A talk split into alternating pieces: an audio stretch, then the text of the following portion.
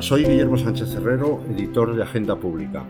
Estás escuchando el primer podcast de la tercera temporada de Green Deal, la oportunidad de Europa, que esta casa elabora en colaboración con Red Eléctrica de España y dedicado, en esta ocasión, al empleo en la transición energética y ecológica.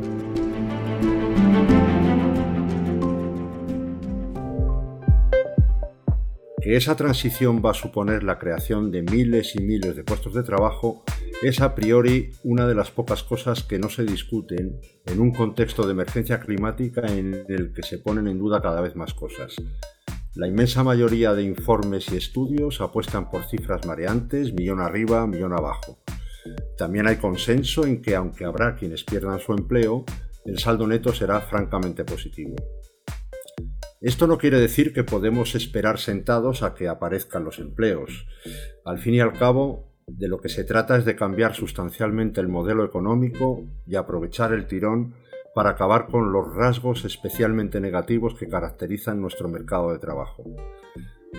Y además, hacerlo viniendo de dos crisis que casi se han solapado, por un recibo de la luz disparado que alimenta las resistencias sociales, teniendo que hacer compatibles la reducción acelerada de emisiones, el crecimiento económico y la lucha contra la precariedad, la desigualdad y el desempleo, y no hemos acabado, evitando el efecto rebote y sin incurrir en lo posible en más déficit.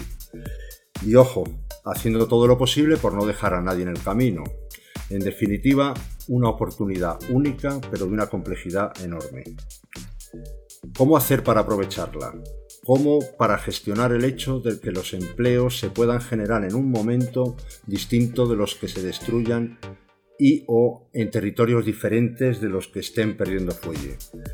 Ha llegado el momento de plantearse, por ejemplo, la reducción de la jornada, programas de garantía de empleo o incluso una suerte de renta básica ¿Están preparados el sistema educativo, las empresas, los sindicatos para facilitar el reciclaje de los trabajadores y formar en los nuevos conocimientos y habilidades requeridos?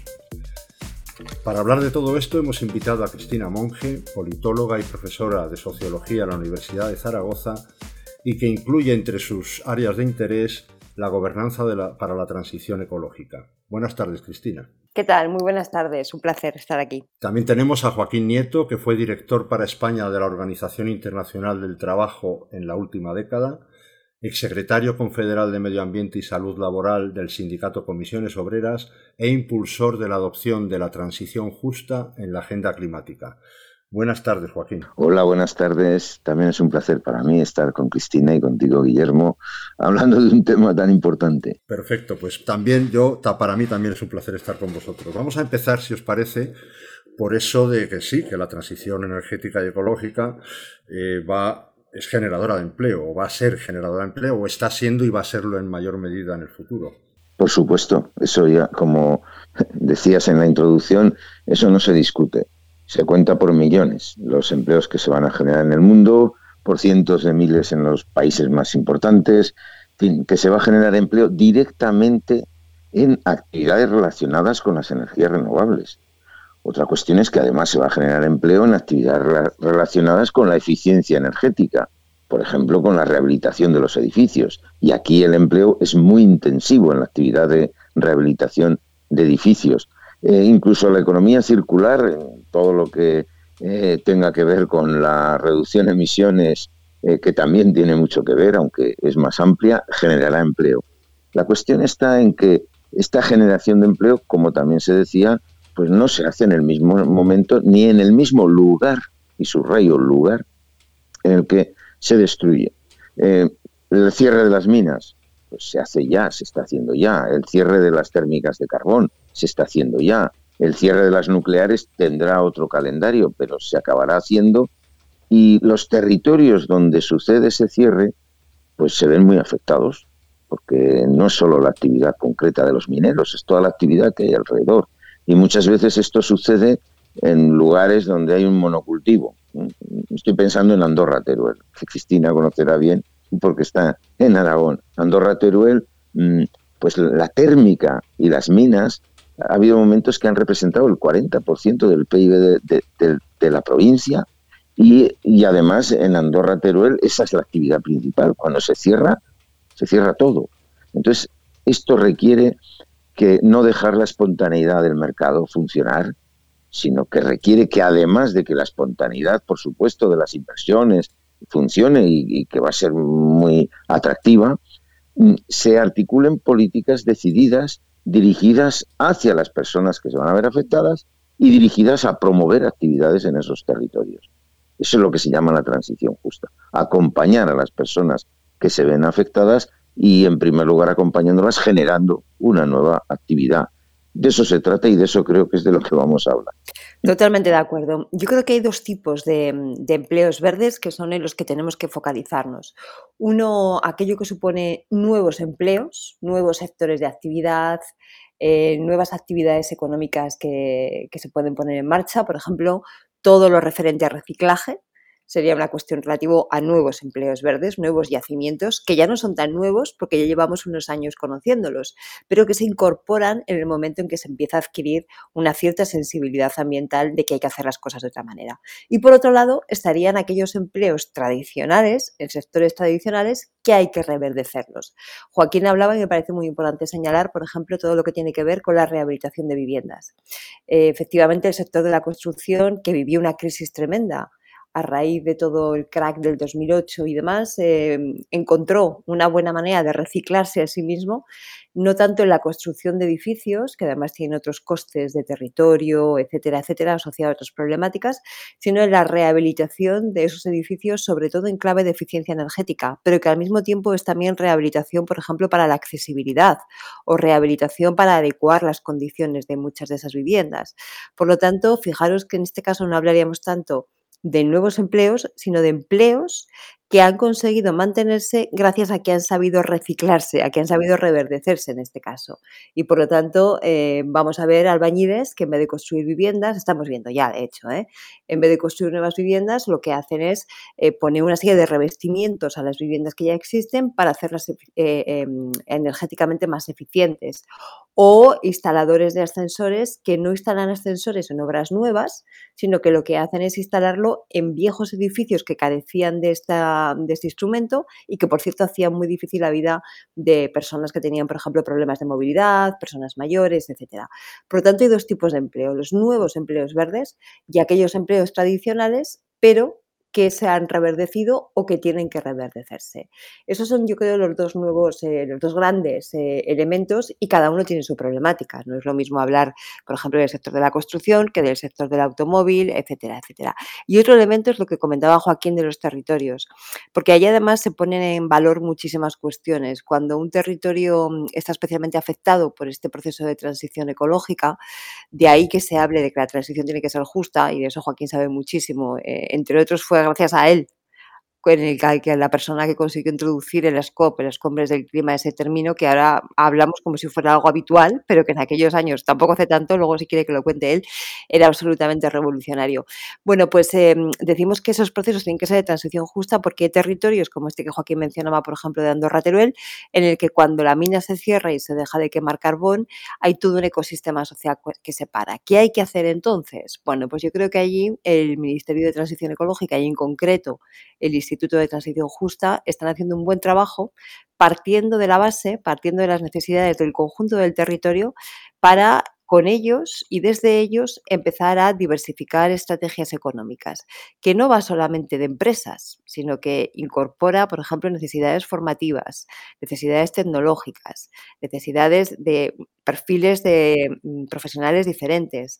Es decir, todo un conjunto de elementos que en el fondo suponen volver a recuperar esa idea de territorio desde abajo para relanzarla. Por lo tanto, eh, fíjate que mm, nos preguntabas la transición ecológica como oportunidad para crear empleo. Bueno, pues para crear empleo y también para revitalizar territorios. Eh, estoy muy, muy, bueno, muy de acuerdo en que eh, mm, las cosas ya se están haciendo comentaba ahora Cristina, ¿no? el ejemplo, se están haciendo. De hecho, España mm, no suele ser habitual, pero en este caso está realizando una actuación temprana, pionera y ejemplar a nivel internacional. España es el primer país que adoptó una estrategia de transición justa y después esa estrategia se ha visto fortalecida en la ley de cambio climático. Esa estrategia de transición justa, tengo que decirlo y reconocerlo, está en parte inspirada en las directrices para la transición justa adoptadas tripartitamente en la OIT. Y, la OIT y España, eh, la vicepresidenta y ministra para la transición ecológica, Rivera, y el director general de la OIT, Guy Ryder, acordaron mm, trabajar conjuntamente. España se comprometía a aplicar esos criterios de transición justa eh, en su proceso de transición energética y la OIT y España trabajarían juntos en el ámbito internacional por promover el trabajo decente y esa transición justa. Bueno, pues España no solo adoptó una estrategia, sino que en, en concreto en cada uno de los territorios afectados ha elaborado, ha promovido una iniciativa muy innovadora que son los convenios de transición justa en esos territorios. Son ya 14 convenios de transición justa pilotados y promovidos por el Instituto para la Transición Justa Español que, em, ¿En qué consisten? Bueno, pues es una especie de alianza, de acuerdo de todos los sectores vivos de, esos territorios, por supuesto, eh, el gobierno de España promocionándolo, pero también el gobierno de la comunidad eh, autónoma que corresponda, las em, autoridades locales eh, afectadas, las organizaciones sindicales y empresariales, tanto españolas como de la comunidad o del territorio afectado, las universidades y todas las entidades sociales y empresas que puedan promover iniciativas de, actividad económica y de empleo. Porque claro, la transición justa lo primero que requiere es actividades que generen nuevos empleos. Si no, no se puede hacer bien la transición. Lo segundo que requiere es acompañar a las personas que se ven afectadas. Digo a las personas, tiene que ser un proceso en el que las personas afectadas sientan que están protegidas, que no les va a faltar un ingreso, que no les va a faltar la formación para adaptarse em, y, a partir de ahí con participación fomentarlo. El resultado está siendo bastante interesante, yo diría espectacularmente interesante. La cuestión está en que el proceso de transformación que estamos viviendo no está solo en estos procesos de cambio en la generación de energía eléctrica. Es un proceso mucho más importante. Y esta idea de la transición justa que se está aplicando en estos procesos de generación de energía eléctrica, habría que hacerlo en el conjunto de los sectores.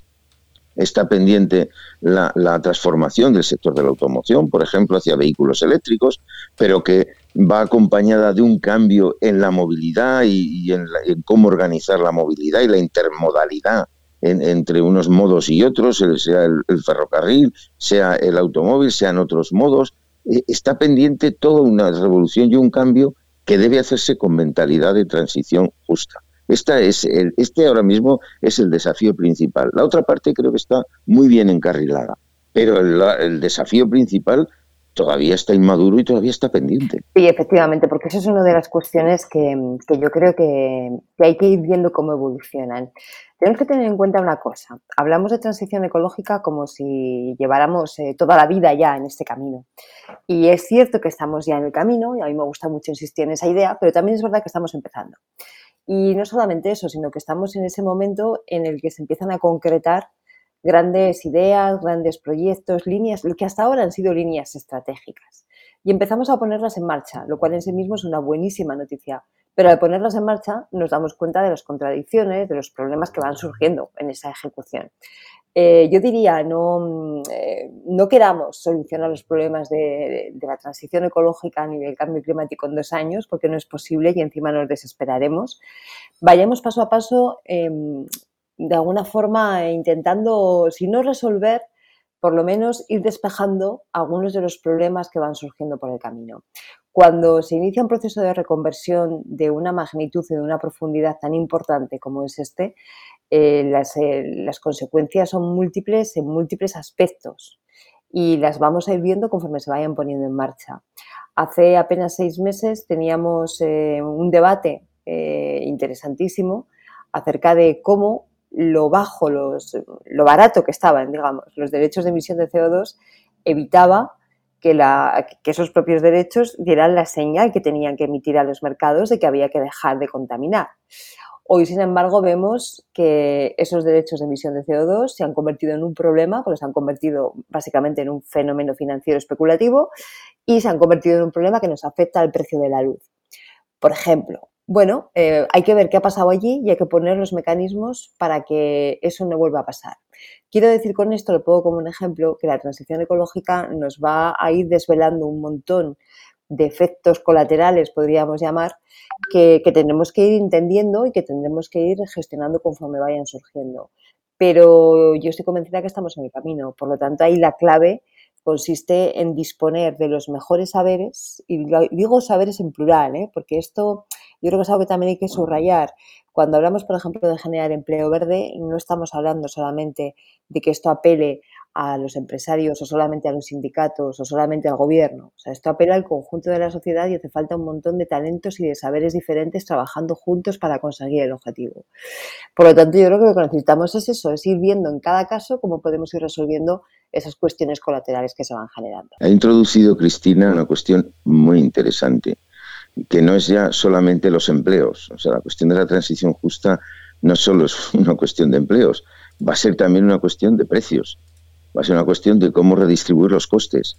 Va a ser algo que tiene que prestar atención a cómo la población de más bajos ingresos o las poblaciones más vulnerables no son las que pagan el coste que inicialmente puede significar las inversiones de esa transición. Y eh, no solo en, España vamos a conocer problemas, ya se conocen. Los famosos chalecos amarillos fueron por un alza de los precios del combustible. Lo mismo que sucedió en Ecuador y que sucedió en otros países con el precio del transporte, que está eh, totalmente vinculado al precio de la energía. Precios que habrían subido incluso mucho más sin, mm, sin que hubiera esas transiciones ecológicas y energéticas, porque pensar que no iban a subir los precios de un petróleo cada vez más difícil de, encontrar y de poder procesar y poner en el mercado o de un gas en las mismas condiciones es absurdo. Los precios del petróleo y del gas se habrían disparado muchísimo más si no se adoptan medidas como las que se están adoptando de otras alternativas energéticas. Pero, como suceden en el mismo momento de la transición, hay que manejarlas como parte del proceso. Y aquí hay que prestar una atención mm, que muchas veces eh, las instituciones, los gobiernos, las empresas no están prestando. Y, hacer las cosas sin tener en cuenta sus consecuencias sociales puede ser un obstáculo que puede poner en peligro la propia transición. Por lo tanto, es necesario que los, eh, los gobiernos, que la regulación, en fin, la acción pública y la concertación, es decir, el diálogo social, se anticipen a los problemas sociales que se pueden generar en esta transición, bien sean de empleo, bien sea de precios o bien sea de cualquier otro de limitaciones a determinadas actividades, etcétera, y se puedan hacer lo más cercano posible a la ciudadanía. Claro, sería deseable que todas estas dificultades estuvieran fuera del debate político, eh, en fin, confrontativo, y que fueran más bien en un debate político de búsqueda de soluciones. Pero una cosa es lo que sería deseable y otra cosa es la realidad. Y como la realidad del debate político es la que es, el debate social y, el diálogo social debe ser quien encuentre esa mm, confrontación de ideas o de propuestas, pero buscando soluciones comunes. De ahí que la prioridad debe estar en este diálogo. La OIT, claro, como es una organización tripartita y es una organización que vive del diálogo social, pues sí, es un instrumento muy interesante para apoyar el proceso. No estoy pensando solo en España, estoy pensando en todo el mundo y en que ahora mismo tenemos una oportunidad de ir hacia unas economías bajas en carbono y de evitar un cambio climático catastrófico, que es urgente evitarlo, que es una emergencia, eh, evitarlo y, y hacer las políticas, pero si no sabemos superar esos obstáculos sociales, puede estar en peligro esa transición y sería muy grave. Fíjate, decía Joaquín ahora una cosa que me parece que es clave, que es el verbo anticipar. Em, en el tema del recibo de la luz lo hemos visto claro en otro tipo de conflictos que están surgiendo, por ejemplo, cierta oposición que aparece en algunos lugares de la España rural, no solamente eso que se llama la España vacía, ¿eh? sino también en otros, por la instalación de ciertas formas, mejor dicho, por ciertas formas de plantear la instalación de la energía renovable, que no quiere decir contra la energía renovable, sino de ciertas maneras de hacer la instalación de esos parques. Eh, todos esos problemas cuando han estallado se ha visto que pueden frenar y pueden suponer una parada casi en seco del proceso de transición ecológica que no admite frenos porque estamos quedándonos sin tiempo, necesitamos acelerar.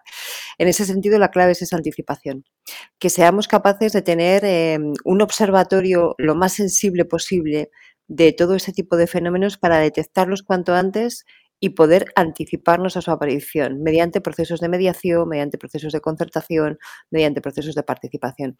De hecho, fijaros que antes hablábamos de los convenios de transición justa como casos de éxito y probablemente uno de los casos de éxito eh, que han tenido esos convenios es que se han puesto manos a la obra de forma temprana, cuando en, los territorios ya existía miedo, ya existía temor, porque obviamente el tema del cierre del carbón es una cosa de dos días, se lleva décadas hablando de esto, ¿no? pero eh, se ha sabido actuar de una forma bastante temprana.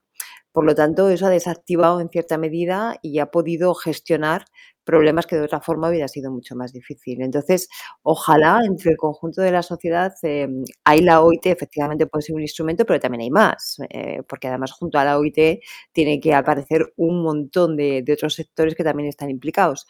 Eh, pero efectivamente puede ser central para esto, para mm, intentar detectar con la mayor sensibilidad posible todos esos problemas que pueden ir surgiendo y por lo tanto que se puedan gestionar más en clave de anticipación y de prevención que en clave ya de gestión del conflicto. Claro, la idea de observatorio... Guillermo, sigue, sigue, habla. No, no yo, no, yo si me permitís es que además de todo lo que estáis diciendo, que estoy completamente de acuerdo, yo veo que ha habido un problema. Por ejemplo, en el caso del, del encarecimiento del recibo de la luz, que es quizá el que más le llega a la gente porque, porque lo paga mensualmente, yo creo que ha habido un problema, al igual estoy equivocado, de, fuera todo el, el, lío político, de política y no de políticas que hay en España desde hace años, yo creo que ha habido un problema de eh, anticipación en el sentido de decir, las autoridades, oye, vamos a esto porque tenemos que ir a esto, y cuando digo esto me refiero a la transición energética y ecológica, porque no hay otra alternativa, y sino que me la expliquen, pero esto va a tener unos costes. Y esos costes, eh, a lo mejor algunos de ellos van a eh, afectar a tu bolsillo y a tu bolsillo pero que sepas que vamos a hacer todo lo posible porque el impacto sea lo menor posible. Estoy hablando un poquito, una forma de hablar, obviamente así no habla una autoridad, ¿no? Pero, eh, pero eh, que sepáis que esto es así y que no hay otro mecanismo, independientemente de que, por ejemplo, en el caso de los derechos de emisión, efectivamente hay un componente especulativo que eso habría que corregirlo, etcétera. Pero yo creo que aparte de anticipar el problema, hay que comunicar anticipadamente el problema que muy seguramente eh, va a venir. No digo esto a, efectos de que me digáis, pues sí, pues no, o, tal, a no ser que tengáis algo que decir. Simplemente era una reflexión que yo quería hacer. Es mi, es mi impresión. La, la, cuestión, eh, la cuestión es que estamos en algo completamente nuevo. O sea, todo, casi todos los procesos son procesos de, innovación en la inversión, de innovación tecnológica, pero también son procesos de innovación social. Entonces es, difícil em, eh, acertar y no siempre se va a poder acertar, pero se pueden establecer mecanismos que te sitúen más cerca del acierto, de la aceptación, de la anticipación, Em, eh, hablaba Cristina, por ejemplo, de los derechos de CO2. ¿eh? Los derechos de CO2 consisten en que bueno, las empresas que emiten CO2 por su actividad pues tienen unos límites de emisión de CO2. Y si pasan esos límites, tienen que pagar. Y si mm, están por debajo de esos límites, pues el CO2 que no emiten se lo pueden eh, traspasar a las empresas que están emitiendo más de manera que el conjunto de lo que se emita esté limitado, esté limitado a que sea una emisión menor. O sea, si por ejemplo se dice a 2030 las empresas tienen que emitir un 30% menos, el límite se establecerá sobre ese 30% y las empresas que emitan menos de ese 30% podrán traspasarlo a aquellas que se pasen del 30% para que el resultado final sea el 30% de reducción, no de aumento, de reducción. Pues bien, esto que se mm, estableció hace ya más de 15 años en Europa, efectivamente al principio ese mercado no funcionaba y, realmente no era un incentivo para que las empresas alcanzaran el objetivo, pero en un momento dado, por X circunstancias que aquí no vamos a entrar, mm, ese precio se ha disparado y eso ha tenido distorsiones. Entonces, ¿qué es lo que sucede? Que en esos tipos de mecanismos de mercado nunca se habían utilizado. No es el mercado, son mecanismos de mercado en, en una actividad muy regulada, porque ese mecanismo solo puede funcionar sobre la base de una decisión política de regulación de que vas a reducir el 30%. Pero son mecanismos para alcanzar ese objetivo. Nunca se había actuado así. Eso es algo absolutamente nuevo en la economía mundial y como instrumento económico. Ni siquiera sabemos si al final va a ser un instrumento efectivo. Entonces, así como en los mercados de CO2, en otras muchas cuestiones, pues estamos tanteando. Los precios de la energía, por ejemplo. Todo el mundo debería saber que el coste de la energía es muy superior a lo que estamos pagando por ella. Que cuando alguien va a llenar el combustible de su vehículo o cuando una empresa está utilizando energía para sus actividades, o cuando le damos a la luz, no estamos pagando todo lo que la energía realmente cuesta, porque muchos de los costes de la energía están externalizados y lo pagarán las generaciones futuras, por ejemplo, con, con los efectos del cambio climático. Pero mm, una cosa es saber cómo hay que ir internalizando los costes de la energía y otra cosa es no saber controlar eh, eh, el precio de la luz con el efecto que eso puede tener sobre los domicilios, sobre las personas, sobre todo las personas que menos tienen o sobre las empresas que más dificultades tienen.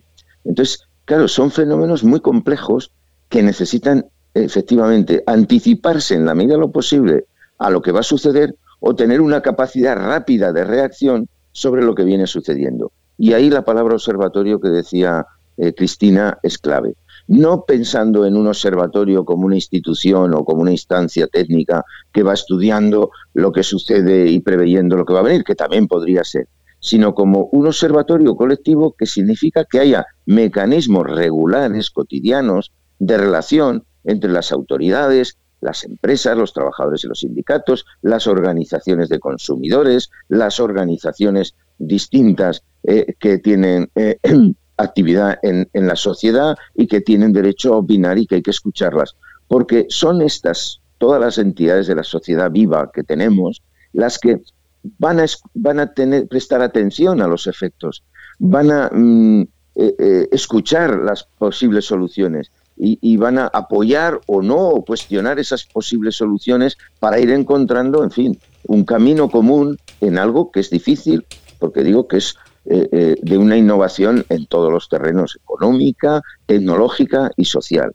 Eh, es algo pendiente, estamos en un, en un, momento nuevo, en un cambio de época y, tenemos que verlo así y saber actuar mm, de manera colectiva y dialogada en este cambio de época, porque si no, no será posible. Hay un trilema o una paradoja en el momento actual, bueno, aparte de otras muchas, se tiene que reducir eh, aceleradamente las emisiones, se tiene que intentar garantizar un crecimiento económico, que esa transición produzca un crecimiento económico y del empleo, y al mismo tiempo no descuidar o dejar la, la gente vulnerable, la inequidad, la precariedad, todo eso, porque sería una buena oportunidad, obviamente esta, para eliminar, como decía en mi presentación, los peros, los rasgos absolutamente negativos en términos comparados de nuestro mercado de trabajo.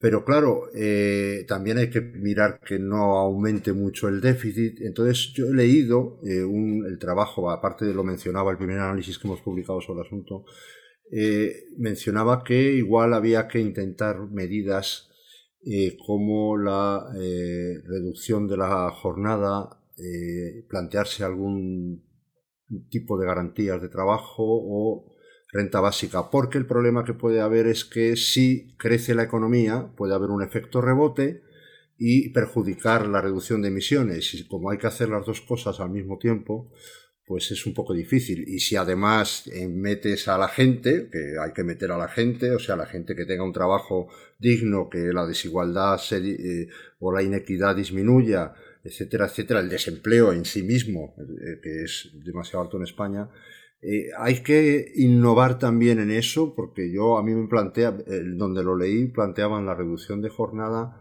sin reducción de salario. Y, vamos, yo me imagino lo que dirían los empresarios de una propuesta así, pero está negro sobre blanco, ¿no? Bueno, toda, toda, todas las cuestiones están interconectadas, aunque a veces no tanto, aunque a veces no tanto.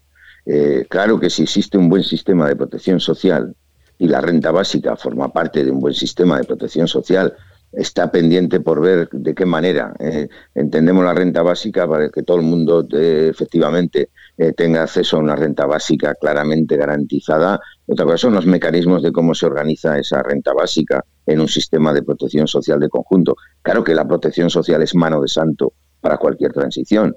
Si la gente no tiene miedo a quedarse sin ingresos en, en la transición, pues se gana mucho y, se consigue mucha adhesión. Claro que los tiempos de trabajo se van a ver modificados ya mm, y que una modificación de los tiempos de trabajo y de la organización del trabajo podría tener repercusiones buenas, por ejemplo, sobre la eficiencia energética. Si las personas pueden hacer teletrabajo, se evitan muchísimos desplazamientos que tienen un impacto eh, sobre las emisiones de gases de efecto invernadero clarísimo y, ahora que ha venido el teletrabajo para quedarse por, por, por, la experiencia de la pandemia, pues se va a ser un factor de reducción de las emisiones por la actividad laboral muy interesante. Claro que una, eh, por ejemplo, la organización de una jornada de cuatro días eh, sería también muy beneficiosa pero mm, su articulación tampoco se hace por decreto, esas cosas se hacen sobre la base del diálogo social, porque no es lo mismo para todos los sectores, se puede hacer manteniendo eficiencias y productividades o no, y habrá que hacerlo bien. Claro que hay toda una serie de cambios que además están relacionados con otras cuestiones que no solo la transición ecológica, que puede ser em, toda la transformación digital, que están por venir y que habrá que gobernarlos y unos tienen relación con otros. Pero no obstante, incluso una buena protección social no nos quitará el debate de cómo hacer, cómo organizar la transición justa en los sectores que se ven afectados por todo el cambio tecnológico y ecológico que, vamos a vivir en nuestro tiempo. Entonces sí, las cosas todas tienen relación con todo, hay distintas agendas eh, posibles mm, y, hay que profundizar en cada una de, ellas eh, y cada una de ellas tiene también su propia autonomía y su propia independencia de solución. Es así como creo que hay que abordar todas estas eh, cuestiones que tenemos por delante. Luego el mundo, estamos en un mundo de cadenas mundiales de suministro, en un mundo de deslocalización industrial. Después de la pandemia, tal vez de relocalización industrial y de revisión de estas cadenas mundiales de suministro, que no significa que desaparezcan, pero puede que este exceso de movilidad entre mercancías y personas a nivel mundial que resulta tan lesivo desde el punto de vista de las emisiones de gases de efecto invernadero, pero también de la vulnerabilidad a, nuevas eh, pandemias, bueno, se va a revisar y, habrá que moderar la movilidad y habrá que reducir los consumos energéticos y habrá que reducir el uso de automóviles y habrá que... Todo esto está relacionado, pero bueno, todo con un criterio de transición social eh, justa. Sí, y fijaros qué curioso. Eh, llevamos un tiempo conforme estos debates van cogiendo cuerpo, que por cierto, eh, ahora que estamos en vísperas ya de, las elecciones alemanas, mm, yo no quiero dejar de subrayar que el cambio climático está siendo el primer tema de debate en la campaña electoral alemana. Se dice pronto, ¿eh? En el último debate televisado entre candidatos fue el bloque que más tiempo ocupó. Eh, durante los últimos días de la campaña se van a ver movilizaciones de los jóvenes en toda Alemania y ha sido el tema estrella de la campaña, según nos cuentan distintos analistas que, conocen bien aquello. Entonces digo que conforme este debate se va, mm, se va desarrollando, aparecen dos posiciones eh, antagónicas en los extremos, digamos, del espacio político. ¿no? Una que son las posiciones tecno-optimistas, que piensan que a base de tecnología todo se puede y lo que no se pueda hoy se podrá mañana. Y que si esto consiste en ser más eficientes y en, en vez de coches eh, de gasoil o de gasolina, tenerlos eléctricos y demás, pues que la tecnología irá avanzando y todo eso ya lo solucionará las máquinas, ¿no? Básicamente simplificando un poco y caricaturizando ese. En el otro lado, aparecen los discursos em, colapsistas y decrecentistas, donde plantean que la única opción es dejar de crecer, que, em, que, hay que empezar a decrecer de forma muy importante y de forma rápida, sobre todo en esta parte rica y privilegiada del mundo, y que esa es la única manera de que podamos seguir teniendo un planeta mínimamente habitable. Eh, yo creo que por el camino, obviamente hay muchos grises, he puesto los dos extremos para facilitar el debate, pero por el camino hay muchos grises y a mí me interesan especialmente aquellos que plantean la necesidad de repensar qué es eso del crecimiento económico y qué es eso del, desarrollo.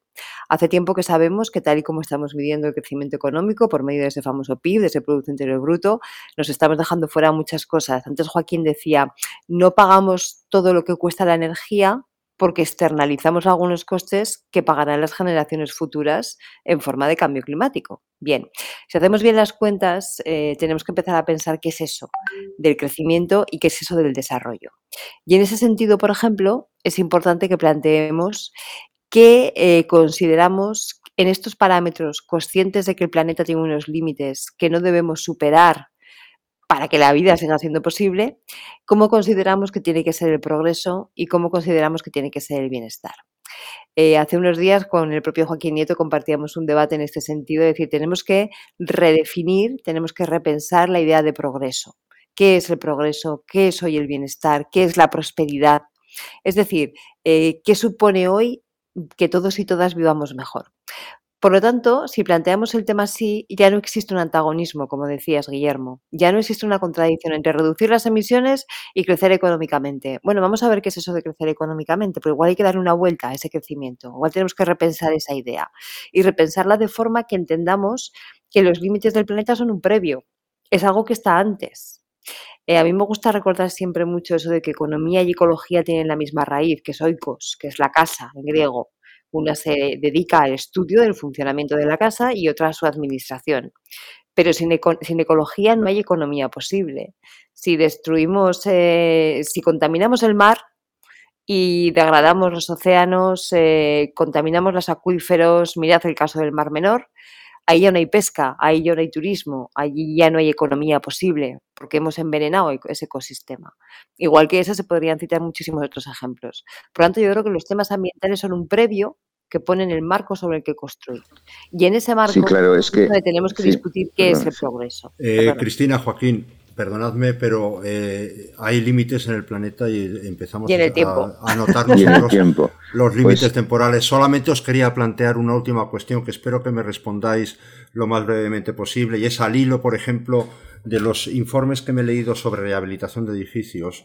Me, todos ellos, o vamos, son dos, pero bueno, todos ellos coinciden en que hace falta eh, una formación especial y específica, además de que es más intensivo en mano de obra que la construcción de obra nueva, eh, se requiere una formación y esa lo que iba yo que también mencionaba en, en la, en la, introducción, sí, la academia, la academia no entendida solo como universidad, sino también FP, etcétera, y luego empresas y sindicatos eh, eh, están haciendo o van a hacer o están bien encaminados en formar a la gente no solo en rehabilitación, sino en todos los nuevos, los nuevos empleos que se esperan y las nuevas habilidades que se requieren.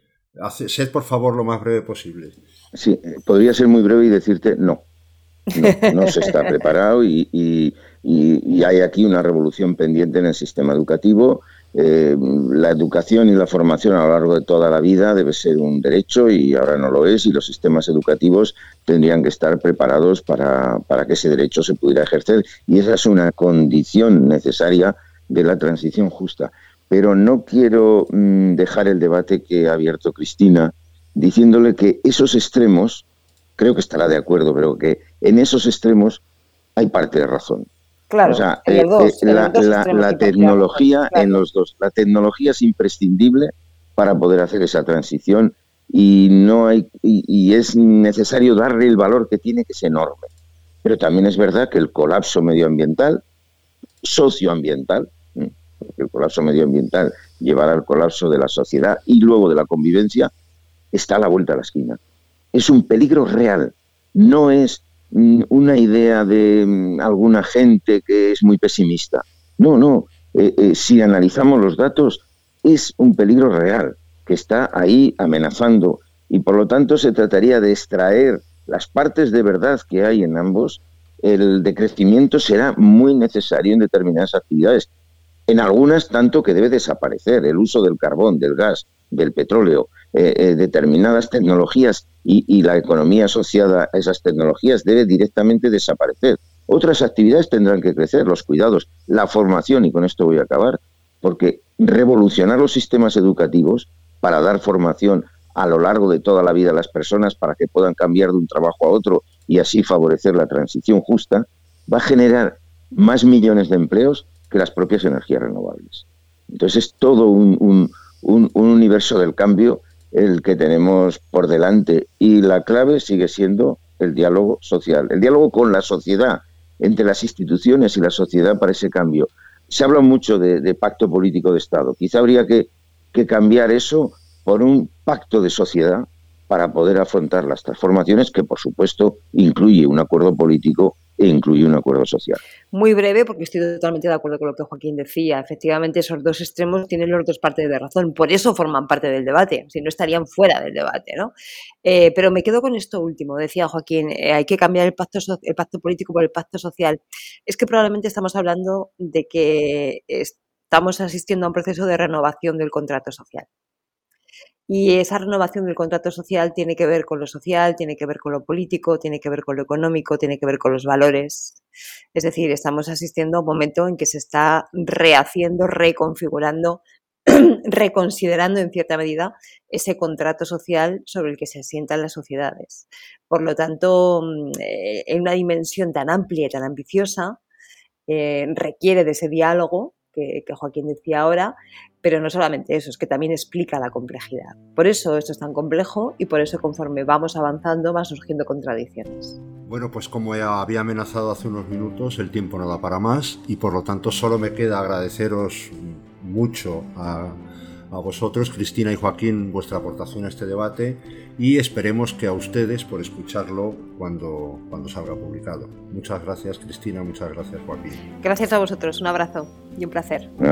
buenas tardes. Soy Guillermo Sánchez Herrero y este ha sido el primer episodio de la tercera temporada del podcast Green Deal, la oportunidad de Europa.